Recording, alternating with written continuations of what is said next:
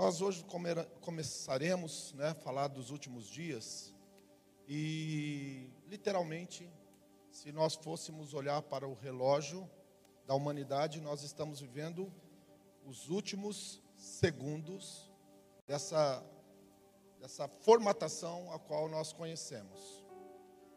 Ah, ainda que eu creio que o mundo tem milhares e milhões de anos, a humanidade se faz presente na Terra fazem seis mil anos. Isso daí é fato, isso daí é alguns, alguns teólogos que dizem entre a criação do homem e a queda do homem houve um espaço de tempo muito grande, porque o homem viveu muitos, muitos e muitos anos antes de cair e pecar. Então eu não posso dizer se foi é, mil anos, dez mil anos, é, tem gente que acha que Deus criou, fez tudo e no outro dia o homem caiu. Já há uma ideia de que não é bem dessa forma.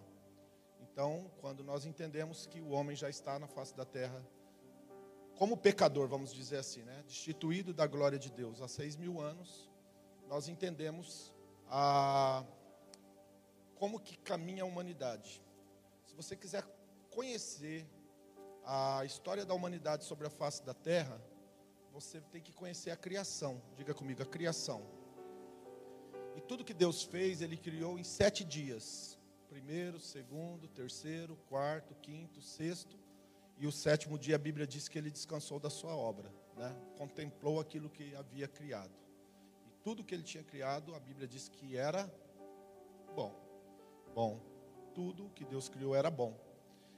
Se você pegar o livro de Gênesis, é, o livro de Mateus, é, o livro de Lucas, você vai ver que tem duas genealogias. Tem uma que começa de Adão e vem a Jesus, e uma começa de Abraão e começa e vai até Jesus. A Bíblia diz em Mateus 1 que de Abraão a Davi, 14 gerações, de Davi ao exílio da Babilônia, 14 gerações, e do exílio da Babilônia até a plenitude dos tempos, o qual veio Jesus, 14 gerações.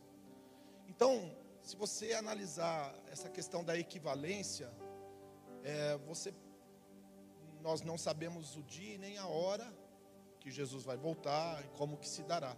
Mas nós entendemos que os acontecimentos, é, eles são fáceis de você mensurar e se posicionar como eu devo viver uma vida é, saudável espiritualmente para manter ou para viver a minha salvação. Então, de, da queda de Adão até Abraão, foram dois mil anos. Diga comigo, dois mil anos. Então nós entendemos que há um marco, Adão, e o segundo marco é Abraão. De, de, de Adão até Abraão, logo depois que Abel é morto por Caim, a Bíblia diz que há duas genealogias, se você ler em Gênesis capítulo 4 e 5, tem a genealogia de Abel, e tem, que foi no caso dado no lugar de Abel, que é Sete, e tem a genealogia de Caim. Lá na frente, essa genealogia ela se mistura. E aí então a maldade ela, ela fica impregnada na sociedade. Então a Bíblia diz que todos os homens eram maus e violentos. O intento do seu coração era maligno. Agora, nesse momento, nasce um homem chamado Noé, e Deus comissiona ele para construir uma arca, e essa arca é construída, e todo mundo conhece, isso não está presente só na nossa civilização, em todas as civilizações existe a história do dilúvio. Você for na Índia, eles têm a história deles. Se você for na África, eles têm a história. Se você for em outras, no Oriente Médio, eles têm a história, mesmo que não seja monoteístas, ou seja, crê em um só Deus. Mas o que, que ocorre? Ocorre que então começa novamente a povoação da terra, através da família de Noé, Sem, Cã e Jafé. E essa, essas, três, essas três linhas genealógicas, uma delas é escolhida por Deus para separar um povo sobre a face da terra, o qual ele haveria de se manifestar através dele. E no caso, a genealogia de Sem foi escolhido para ser aquele que iria trazer o Messias.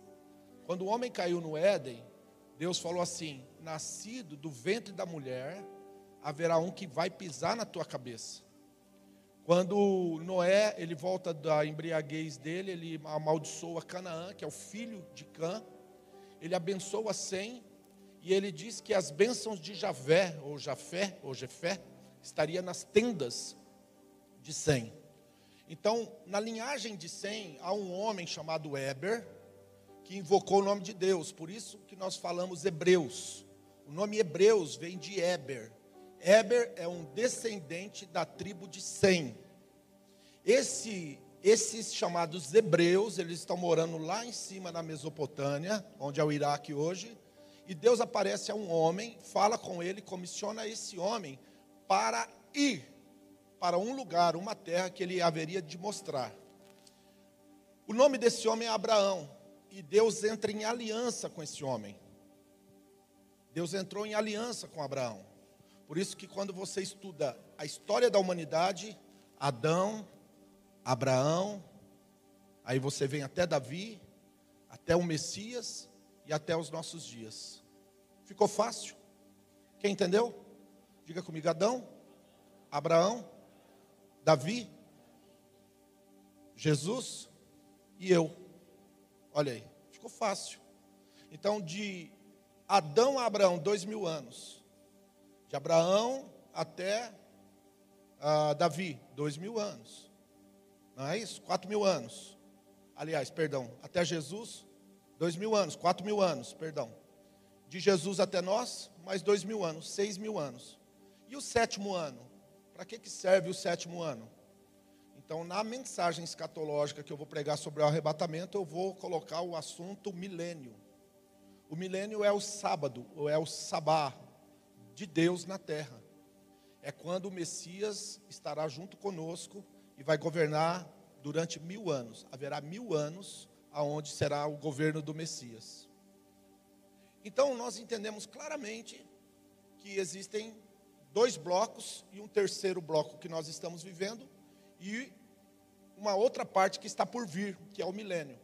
Mas para que o milênio comece, nós temos que entender quais são os dias que nós estamos vivendo. Você pode perguntar para o seu irmão quais são os dias que nós estamos vivendo? Então, se você lê a Bíblia, no livro do profeta Joel, ou também no livro de Atos, capítulo 2, versículo 16 e 17, se quiser colocar para mim, você vai ver que o nome dos dias em que nós estamos vivendo é chamado os últimos dias. Então, capítulo 2 de Atos, versículo 16, diz assim: O que de fato está acontecendo é o que o profeta Joel disse. Nos últimos dias, diga comigo, últimos dias, Derramarei do meu espírito sobre todas as pessoas, sobre os filhos e filhas de vocês. Quando começa os últimos dias? O discurso de Pedro, o discurso de Pedro inaugurou os últimos dias. O discurso de Pedro, que 3 mil pessoas batizaram, entregaram suas vidas para o Senhor Jesus, é, volta lá para mim o texto bíblico, é de fato os últimos dias. Então você poderia me perguntar assim, Pastor Jaquenilson, nós estamos vivendo os últimos dias a partir do derramamento do Espírito Santo, porque se você ler Atos 2,16, você vai ver que esse texto não precisa tirar, não. A hora que eu for para tirar, daí eu dou um toquezinho. 17 diz: Nos últimos dias derramarei do meu espírito sobre toda a carne. Significa que nós estamos vivendo os últimos dias. A partir do momento que abriu a dispensação da graça, nós começamos a viver os últimos dias. Pastor, mas são dois mil anos, são os dois mil anos dos últimos dias. O marco, o ponto alto da humanidade sobre a face da terra é o advento do Messias. O ponto alto na plenitude dos tempos, nascido de filho de mulher, nasceu Jesus. Esse é o marco. O ponto alto da humanidade é o advento do Messias, é o Deus que se encarnou e se fez homem como eu e você, e que morreu em o meu e o seu lugar. Este é o ponto alto da humanidade. É quando Jesus encarna. É quando Deus se faz homem como eu e você e se encarna. E quando ele se transformou em ser vivente como eu e você, agora então ele tem uma missão. Ele vai dar partida, ou ele vai dar o início aos últimos dias. Então, os últimos dias começam a partir do advento do Messias, a partir do derramamento do Espírito Santo. Houve dois Adão, o primeiro e o último. Primeiro, alma vivente, o último, espírito vivificante. No Velho Testamento, nos quatro mil anos depois da queda do homem, o homem tinha perdido a autoridade espiritual. Você não vê ninguém expulsando o demônio. Você não vê ninguém orando por enfermidade. Quando Jesus vem, ele não simplesmente restaura a autoridade natural do homem, mas também ele restaura a autoridade espiritual. Se você estudar, se você ler os evangelhos, você vai ver que o próprio Jesus disse que as obras que ele fazia eram as mesmas obras que ele via o Pai, ou que o Pai fazia, ou seja, ele e o Pai eram um só. Então, Jesus ele veio trazer de volta a autoridade que foi perdida lá no Éden. Quando ele morreu e ressuscitou, então essa autoridade que estava sobre ele foi derramada. Por quê? Porque quando ele ressuscita, ele sobe de volta para a condição a qual ele estava antes de vir, e então ele via a terceira pessoa da divindade, que é o Espírito Santo. E o Espírito Santo, quando ele é derramado sobre toda a carne, sobre todas as pessoas, ele está sobre a, o planeta Terra, ele está sobre toda a criação de Deus, agora começa a eclodir, levantar os filhos. E os filhos são aqueles que estão escritos em João capítulo 1, versículo 12. Todos quanto o recebeu, deu-lhes o poder. A palavra lá é dunamis, deu poder, é um poder extraordinário, um poder explosivo, é um poder para serem feitos filhos para se transformar, para crescer, para desenvolver, para não ser um bebezinho. A palavra lá, se eu não me engano, João 1,12, no grego, é a palavra teknon, que significa bebê. Passei ali, vi o filho do Valdecir da Ângela, a menininha. Eu falei, olha que menininha grande, mas do lado estava o irmão mais velho, que já está com quase 20 anos. Eu falei, espero que seja bonitinho igual a irmã e não o irmão. Brincadeira, né? Por quê? Porque ele cresceu, ele desenvolveu. E no mundo espiritual, ou na vida espiritual, qual é o problema? O problema da grande parte das pessoas, ou da maioria das pessoas, é que elas se convertem, elas agora são neófitos, são, são novos convertidos, são bebezinhos, mas elas não entendem o, o estado ao qual elas se encontram e elas não entendem qual é o estado que elas podem alcançar. Em Efésios capítulo 4, versículo 13 diz que até que todos cheguemos à plena varolinidade, à estatura do filho. A palavra filho lá no grego é o ios, que significa gente grande. Então há um, há um desenvolver nas suas faculdades espirituais. Você precisa desenvolver as faculdades espirituais. Ontem eu fui buscar o Cirilo lá em Londrina e o Cirilo, nós viemos conversando e depois essa conversa virou um jantar depois do, do culto. Nessa segunda conversa, o pastor Requena estava comigo.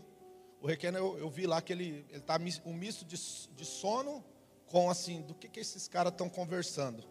Porque na medida em que ele foi ministrando, como um bom rabone que ele é, um homem profundíssimo na, na, na, no, no, no, nos oráculos de Deus, Aí então eu me coloquei no lugar de Talmidim, comecei a ouvi-lo e aprender com ele.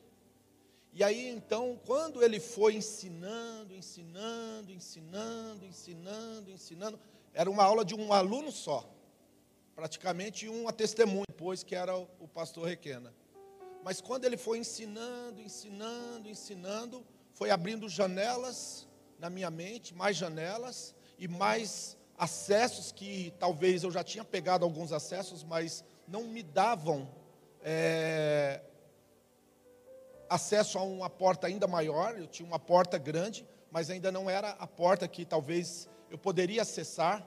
E quando o pastor Cirilo ele gastou de Londrina a Maringá uma hora e meia, e depois do culto mais uma hora e meia, foram três a quatro horas de aula, três horas de aula. Quando ele investiu no sentar e no conversar comigo, e, e, e gastar tempo com a Bíblia, gastar tempo com a palavra, então eu comecei a andar mais à frente, eu dei um passinho. Agora, que seja um, um passinho pequeno de 20 centímetros, mas não foi para trás, foi para frente. Eu caminhei em direção a um conhecimento, uma luz maior que está me aguardando. Deus é o Pai das luzes. Deus é o Pai das luzes. A palavra luz do grego é a mesma palavra usada para conhecimento. E a palavra ignorância é a mesma palavra usada para escuridão. O diabo, ele é o príncipe das trevas. E Deus é o pai das luzes. Então, quanto menos você tem acesso aos teus direitos, quanto menos você tem acesso a toda a tua herança, vamos usar o termo assim, você menos você vai se moldar e se permitir se posicionar em direção a viver os últimos dias. Então você vive aqui na terra como isso aqui sendo o teu tudo. Você esquece da eternidade, você esquece do crescimento espiritual, e é exatamente isso que o inimigo quer fazer, e você vive só em função, só em função de coisas humanas e materiais humanas e materiais. Pastor, tem coisa errada viver de uma forma que desfrute, conquiste coisas materiais? Não. Não tem nada de errado, muito pelo contrário. A, a ordem de Mateus, de Gênesis capítulo 1, versículo 26, 27, 28, você vai ver que está intrinsecamente ligado a governo. A sociedade, ela está como está, porque nós, enquanto filhos da luz, nós nos omitimos e damos o governo para o inimigo. E por ele estar no, no, controle, sentando nas cadeiras, nos lugares onde os filhos de Deus deveriam estar, nós literalmente nós nos tornamos vítimas da nossa, da, do nosso empoderamento, ou seja, nós somos aqueles que levantam os nossos próprios algozes.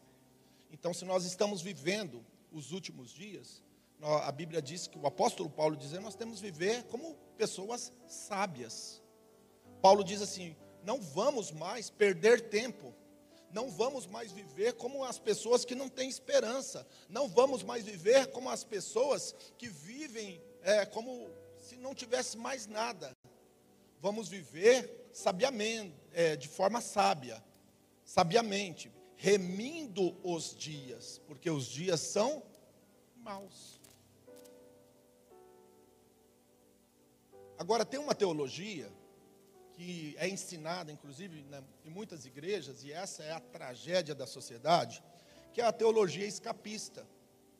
Ó, oh, o inimigo vai vir, o inimigo vai dominar, o anticristo está aí, a besta está aí, o falso profeta está aí, o governo está aí, está tudo aí. E é o seguinte: eles vão tomar e nós vamos literalmente ser arrebatados no meio disso tudo, e então ele vai ficar aqui, ele vai ficar com tudo e mais um pouco. Essa teologia ela é horrível. Ainda que tenha um pano de verdade, um fundo de verdade, ela é horrível. Por quê? Porque o cara não estuda, o cara não se forma, o cara não se aperfeiçoa, ele não ocupa um, um espaço, ele não ocupa uma área de influência da sociedade e literalmente é, as coisas vão cada vez ficar pior, porque a igreja está dormindo. Por isso que a Bíblia diz em Romanos 8,19: há uma ardente expectação a natureza está gemendo, ela está aguardando a manifestação dos filhos. Então nós estamos vivendo os últimos dias. E como que é esses últimos dias para mim e para você enquanto igreja? Então vamos ler o capítulo, é, o versículo 17, 18, 19, 20, 21. E aí então você vai entender como vai ser os últimos dias. E nos últimos dias acontecerá, diz o Senhor o meu espírito derramarei sobre toda a carne. O espírito foi derramado? Sim ou não? Sim, então ele vai derramar o. Quem que é o Espírito? Deus Pai, Deus Filho, Deus Espírito Santo? Não. É Deus Pai, Deus Filho, Deus Espírito Santo. O mesmo Deus que se manifestou em três formas: como Pai, como Filho e através do Espírito. É uma família. Tem o Pai, tem o Filho e tem a mãe. O Espírito Santo está muito, muito próximo da mãe que pega o filho no colo e embala. O filho, literalmente, é o filho que anda dentro de casa, honra o pai, respeita o pai, a mãe, dá o testemunho do caráter do pai, da verdade do pai, etc. E o pai é quem ele é, mas são manifestações. Ontem eu gostei muito do, uma, de, uma, de uma forma que o Cirilo colocou aqui. Ele falou assim sobre o rei Charles. Agora ele é rei, mas ele é o príncipe de Gales e o duque de não sei das quantas. Quantas pessoas são? Quantas? Uma. Mas ele é o príncipe de Gales? É. Ele é o rei da Inglaterra? É. Ele é o duque, não sei, do Windsor, lá, não sei da quanta? É. é. é os três, uma só pessoa. Assim é Deus. Assim é fácil de entender. Didaticamente falando, fica muito simples. É o mesmo Deus, mas são três manifestações. E o Espírito Santo foi derramado sobre toda a carne. E há um propósito para esse derramamento. Ele diz: os vossos filhos e filhas profetizarão. Preste bem atenção nessa palavra. Profetizar. Qual é a característica do homem de Deus, da mulher de Deus? Qual é a característica intrínseca, pertinente ao homem dos últimos dias, segundo a ótica de Deus? Ele é o quê? Um homem que? Uma mulher que? Profetiza. O apóstolo Paulo escreve em 1 Coríntios 14, versículo 1, quando ele começa falando, seguir os dons, ele fala, ó, seguir os dons, os dons em amor, mas buscai os melhores dons, principalmente o dom de profetizar. Então, o que, que significa? Que o governo de Deus sobre a face da terra através de mim e de você, ele vai se dar de uma forma espiritual. E a forma espiritual de Deus se materializar é através de você se tornando um profeta. Profetizar, proferir palavras de fé, proferir palavras, né, a respeito ou a, a despeito de coisas que ainda vão acontecer. Você tem que ser um profeta. E aonde você começa sendo um profeta? Aonde você começa a ser uma profetisa? na casa do seu vizinho? Na empresa do seu vizinho? Você quer vir aqui tomar o lugar do pastor e ser o profeta no lugar do pastor? Você tem que ser profeta na sua vida, em primeiro lugar. Você tem que ser o profeta da sua casa. Você tem que ser o profeta da sua vida. Você tem que ser o profeta. A Bíblia diz que o ventre vai se fartar daquilo que a boca fala. Preste bem atenção. A Bíblia diz que o ventre se farta daquilo que a boca fala. Significa que a evidência que você tem o Espírito Santo de Deus, a evidência de que o Espírito Santo de Deus está fluindo no homem dos últimos dias, é que você tem uma perspectiva profética, uma visão. O, o ministério profético ele é configurado pelos olhos de águia. A águia ela está uma altitude, né? E ele consegue enxergar um camundongo pequenininho em quase, sei lá, dois, três quilômetros de distância. E aí então ela alça um voo e vai lá e pega esse camundongo. Por quê? Porque ela enxerga muito bem e muito longe. O profético é você ter olhos de águia. Quem tem olhos de águia aqui? Quem tem? Todo mundo tem. Porque o dia que você recebeu o Espírito Santo, você recebeu o terceiro olho. Não é o, o olho de Horus, não. Não é o olho da nova era. Não é o olho do, do, do, dos indianos que põe na, te, na testa. É o olho espiritual. Até então você era cego. Você era cego. Agora você tem o terceiro olho, o olho espiritual. O que, que significa isso, pastor? Que você sabe de coisas que ninguém sabe, que você vê coisas que ninguém vê. Uau! Que você fala coisas que ninguém fala. Sabe, deixa eu te falar uma coisa com você. Você lembra que Deus pegou Abraão e mandou ele para a terra prometida? Sim ou não? Chegou lá, ele teve um monte de encrenca e tentaram expulsar ele da terra. Depois ele volta. E agora, nesses dias, o que, que o Hamas está fazendo com Israel? Está querendo fazer o quê? Uma limpeza étnica. Por quê? Porque eles querem limpar aquele território dos judeus. Então, deixa eu falar uma coisa para você assim. Olha para mim.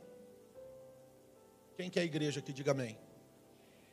No mundo espiritual, é a mesma coisa comigo e com você. Nós não somos desse mundo. Nós não somos desse mundo.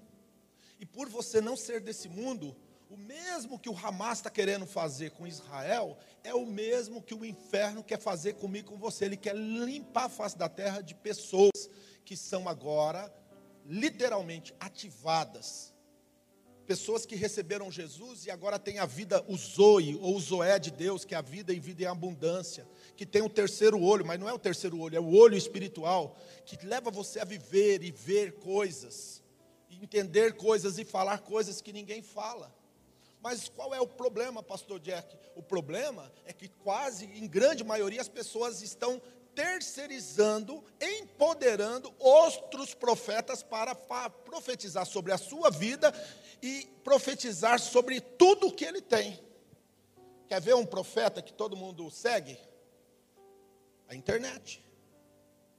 Quer ver outro profeta que todo mundo vive atrás e ele profetiza sobre a vida das pessoas e, e profetiza sobre o entorno delas? As mídias, as televisões, as TVs. Se você torcer uma televisão, se você torcer bem a internet, você vai ver que vai, vai, vai, vai escorrer um caldo. Qual é o nome desse caldo? Oi? Mentira. Se, o cara é, se, a televisão é de esquerda, ela vai defender, de, defender todo mundo que é de esquerda. Se ela é de direita, ela vai defender todo mundo que é de direita.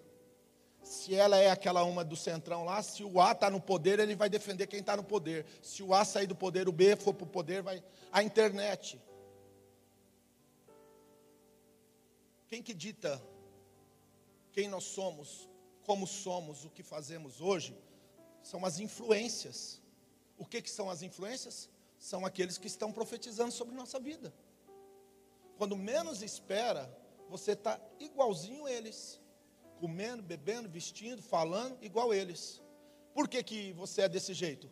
Porque você não entendeu que o, a maior, maior ferramenta, né, maior, uma, a, a maior arma que você tem para ser um homem e uma mulher dos últimos dias é ser um profeta.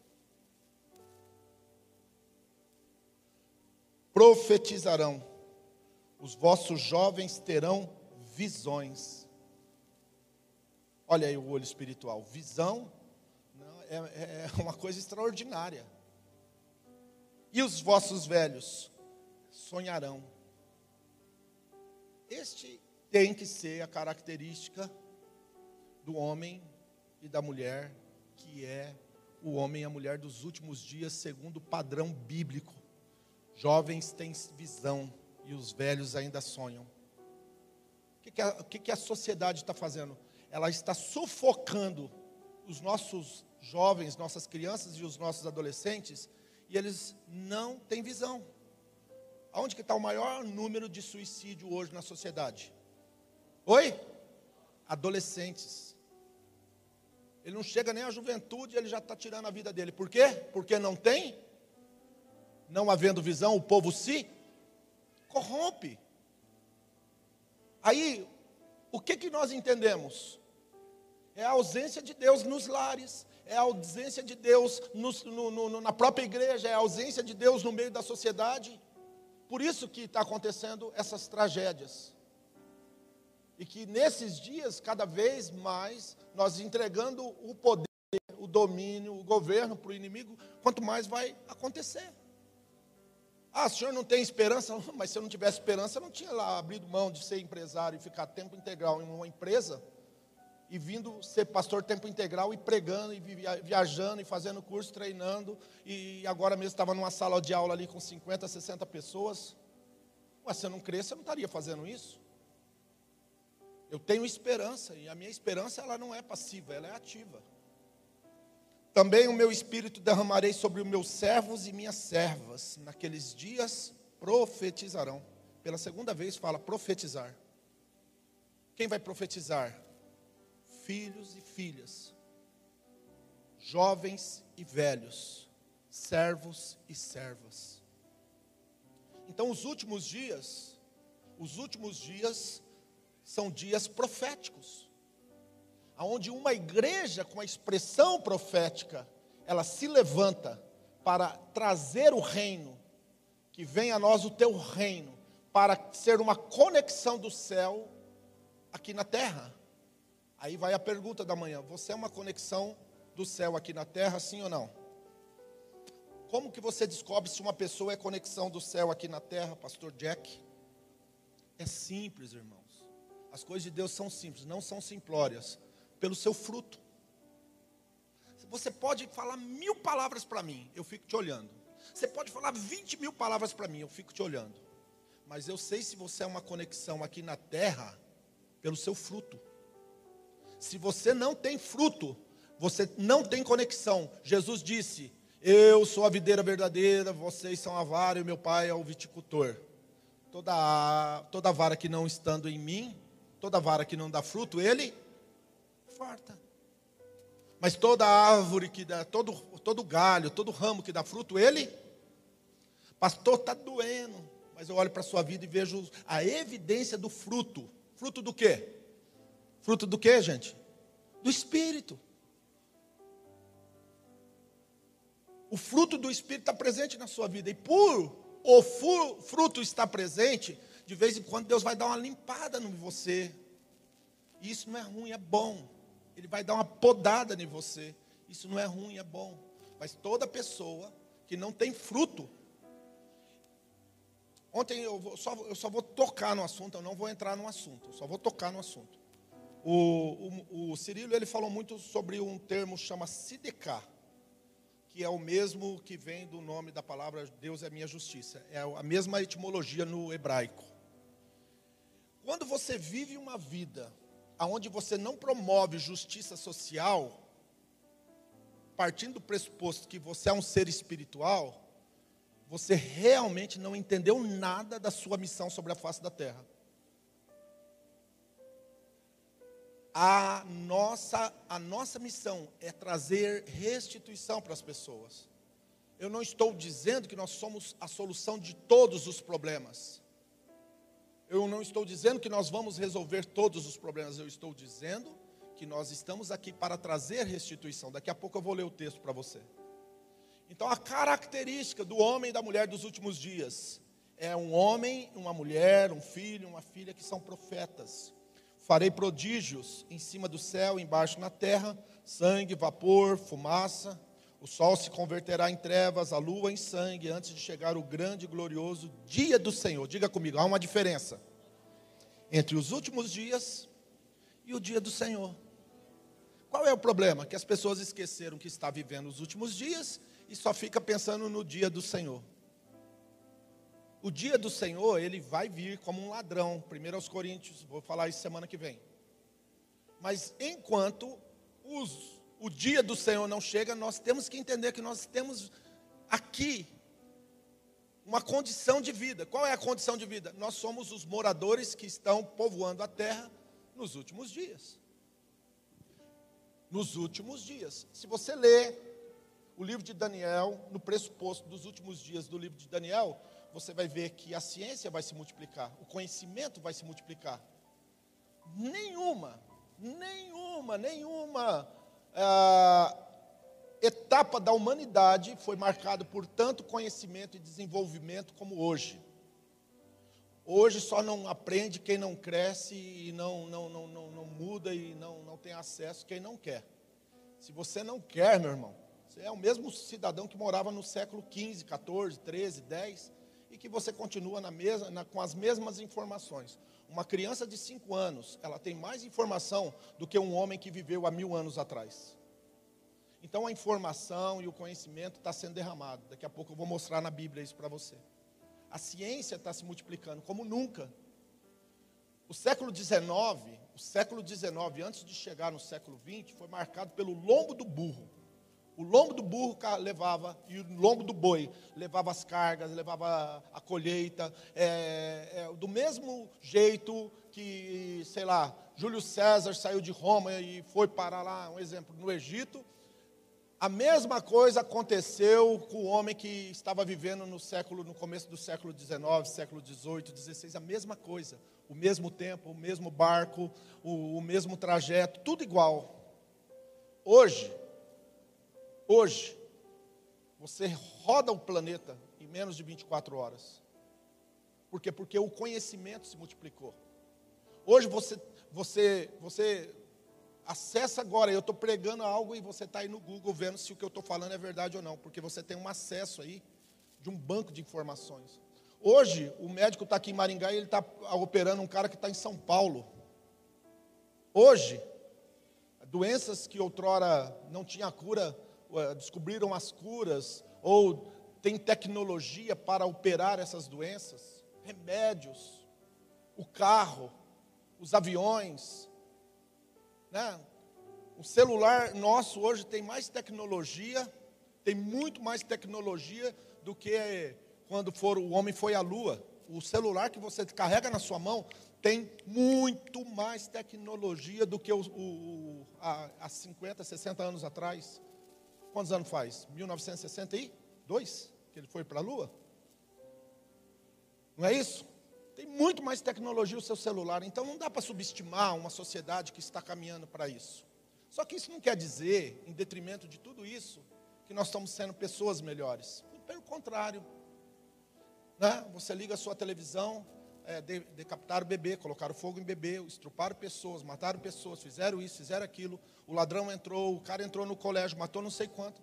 E a gente está vivendo e se transformando no momento em que nós abrimos mão de sermos cheios do Espírito Santo, em literalmente pessoas doentes, e o nome dessa pessoa doente é sociopata. Nós vamos se tornando pessoas insensíveis.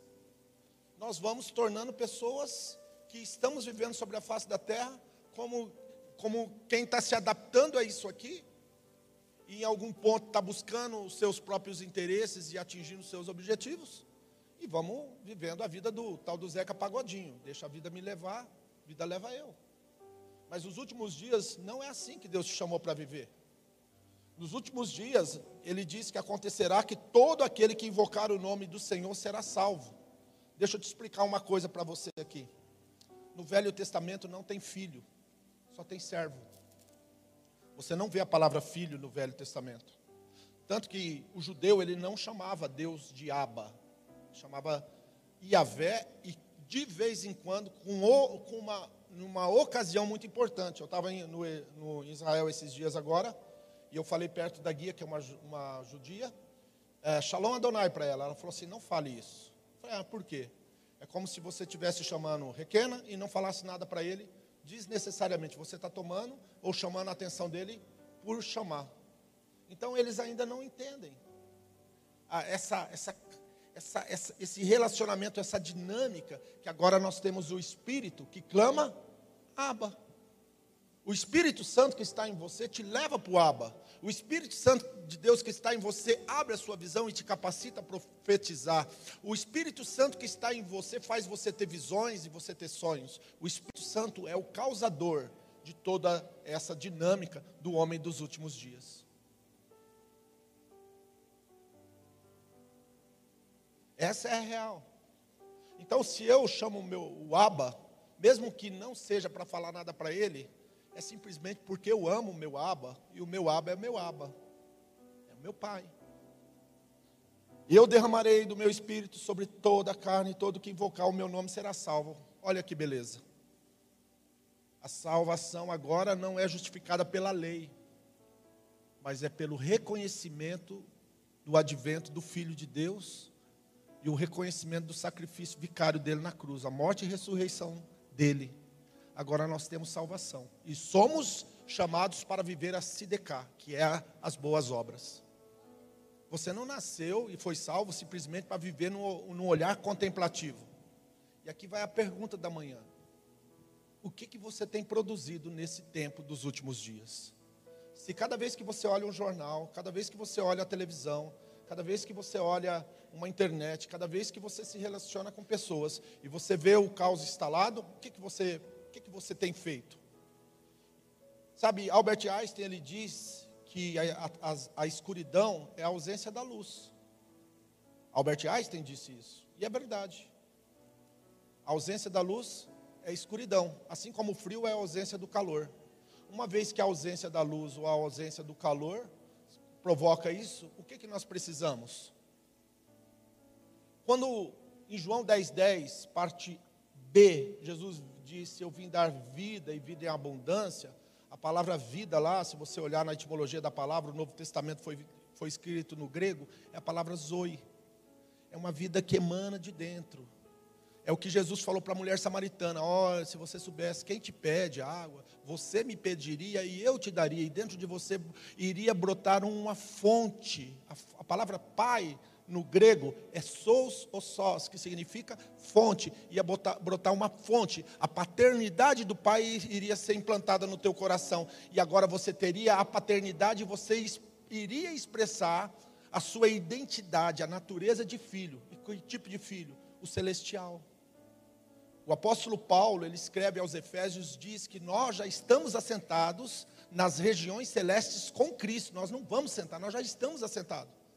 Se você não sabe, existe dois eu: o que está aqui e o que está na glória.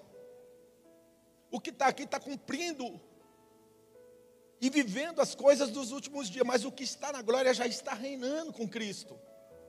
O mundo espiritual, meu querido, é diferente desse mundo natural, não tem nada a ver com o Cronos. Então, o que significa, pastor Jaquenilson, que você já está na glória, sentado com, com Cristo, reinando na eternidade? Sim, eu creio. Por isso que eu vivo como eu vivo. Isso tem uma implicação direta no meu comportamento diário, tem uma, uma, implicação direta em quem eu sou e como eu me expresso aqui na terra, porque eu já sei que eu estou assentado nas regiões celestes com Cristo, reinando com Ele. Eu não vou reinar, eu já reino. Eu não vou assentar, eu já sentei. Pastor, me explica isso. João viu, a cidade já desceu. João viu, o livro já foi aberto, os cavalos já saíram, as taças já foram derramadas. E o que está acontecendo? O desdobramento no mundo natural daquilo que já foi no mundo espiritual, atemporal. E aí o que você me pergunta, então, sendo assim, pastor, o que, que eu tenho que fazer? Para de perder tempo. Para de jogar sua vida fora. Você tem o livre-arbítrio.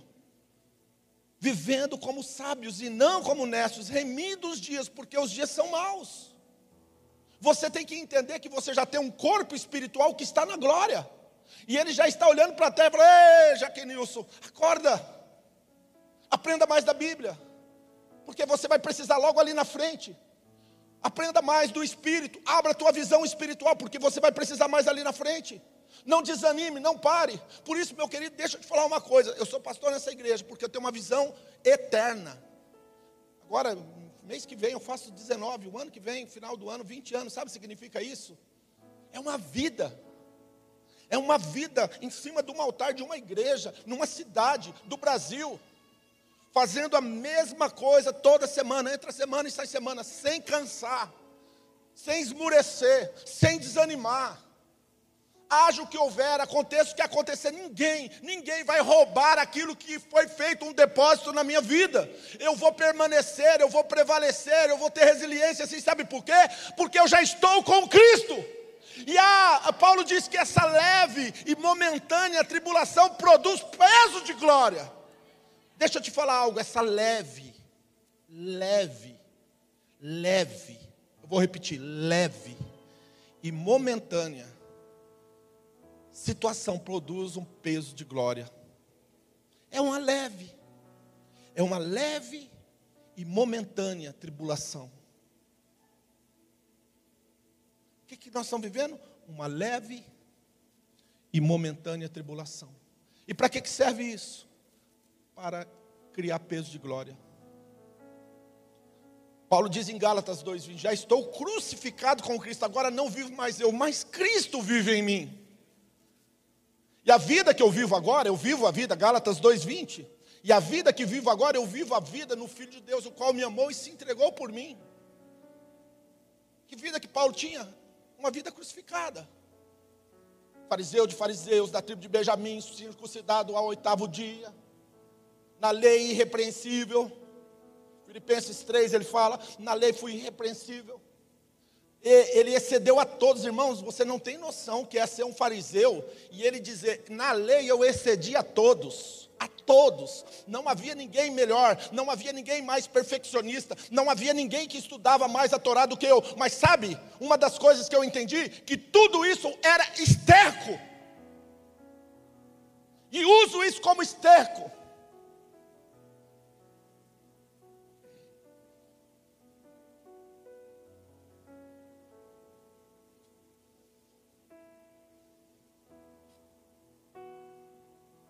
Mas o que para mim, Filipenses 3, 7 diz assim: Mas o que para mim era ganho, reputei-o por perda, por causa de Cristo.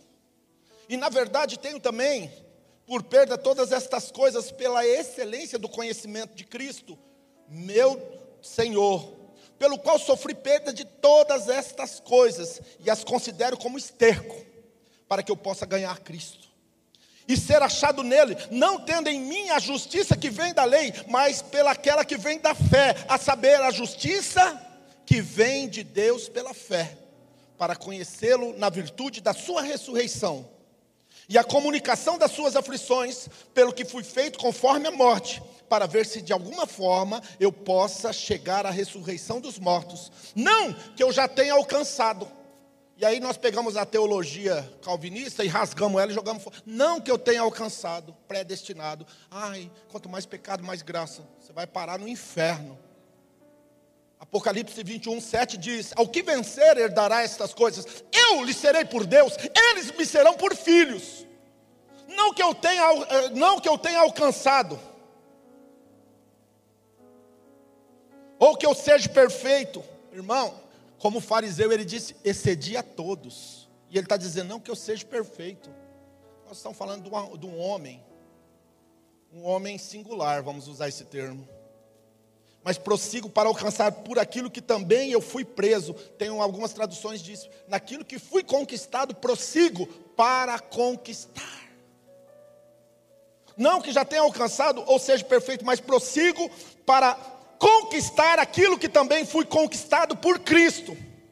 Irmãos, contamina um julgo que haja alcançado, mas uma coisa faço, esquecendo-me das coisas que para trás ficam, avanço para aquelas que estão adiante de mim. Prossigo para o alvo, para o prêmio da soberana vocação de Deus em Cristo Jesus, pelo, pelo que todos quantos já somos perfeitos, sintamos isto mesmo. Se sentis alguma coisa de outra maneira, também Deus vos revelará.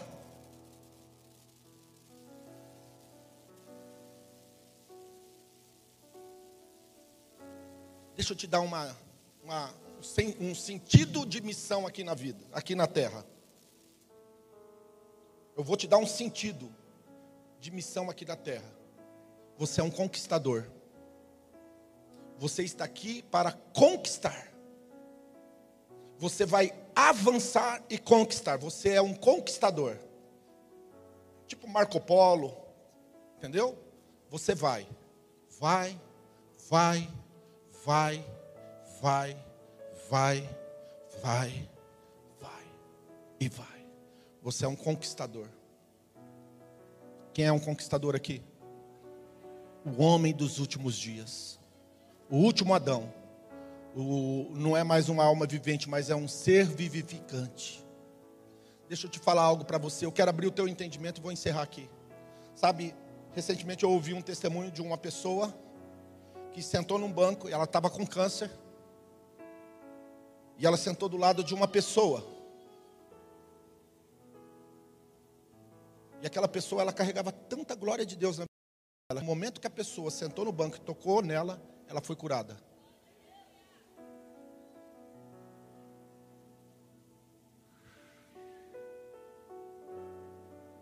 É sobre isso. É sobre você querer. É você se posicionar, é você falar, eu sou um conquistador. Eu sou um colonizador dos céus. A palavra colonizador fica gostoso, né? Agora Deus me enviou para essa terra e eu vou colonizar ela de que jeito? Implantando o reino. Eu vou eu vou fazer o reino se tornar evidente. Como? Pelos frutos. pelo testemunho, pelo conhecimento, pelo acesso à sala do trono. Quando você entende isso, e aqui eu vou dar algo muito importante para mim e para você. É gostoso quando uma pessoa entende. É gostoso quando um pastor entende essas coisas. Mas sabe o que é gostoso? É quando a eclésia entende. Quando o corpo entende, como a igreja entende. Por quê? Porque uma mão sozinha não pode fazer muita coisa, mas uma mão contra a mão, com o pé contra o pé, com, o pé, com, a, com a perna contra a perna, com o braço contra o braço, com todas as partes do corpo juntas, elas promovem a expansão do reino. E Jesus disse: quando o filho do homem for levantado, ele atrairá a si todas as pessoas. Sabe o que Deus estava esperando? Que nós nos se levante como igreja, a igreja colonizadora, a igreja que vai ser a igreja conquistadora. Conquistadora do que? De todas as coisas que Satanás veio matar, roubar e destruir. A começar pela minha família, a começar pelo meu lar, a começar pela minha abundância espiritual. Eu não vou permitir mais ser usurpado todos os dias da minha vida e Satanás roubando a minha plenitude, a minha, o meu vigor espiritual, a minha vida espiritual. Porque Jesus, ele disse que nos últimos dias ele derramaria o espírito dele. Agora preste uma atenção no que eu vou dizer. Você decide. Se você quer viver como um, um fofoqueiro, um mentiroso, se você quer viver como um corrupto, se você quer viver como um falastrão, se você quer viver como um, um não faz nada, um murmurador, um avarento, um mesquinho, ou você quer viver de fato um homem que tem uma visão dada por Deus? Se você quer ser uma mulher que tem uma visão dada por Deus, se você quer ser um homem ou uma mulher que tem um sonho no coração e o teu sonho te impulsiona, é um fogo que não consome dentro de ti. Estes são os últimos dias. E o dia do Senhor está chegando. Os últimos dias apontam que começou os últimos dias apontando para o grande dia do Senhor. O que significa isso? Que quando nós entramos nessa dispensação, nós já entendemos que está cada dia mais perto o grande, maravilhoso e poderoso dia do Senhor.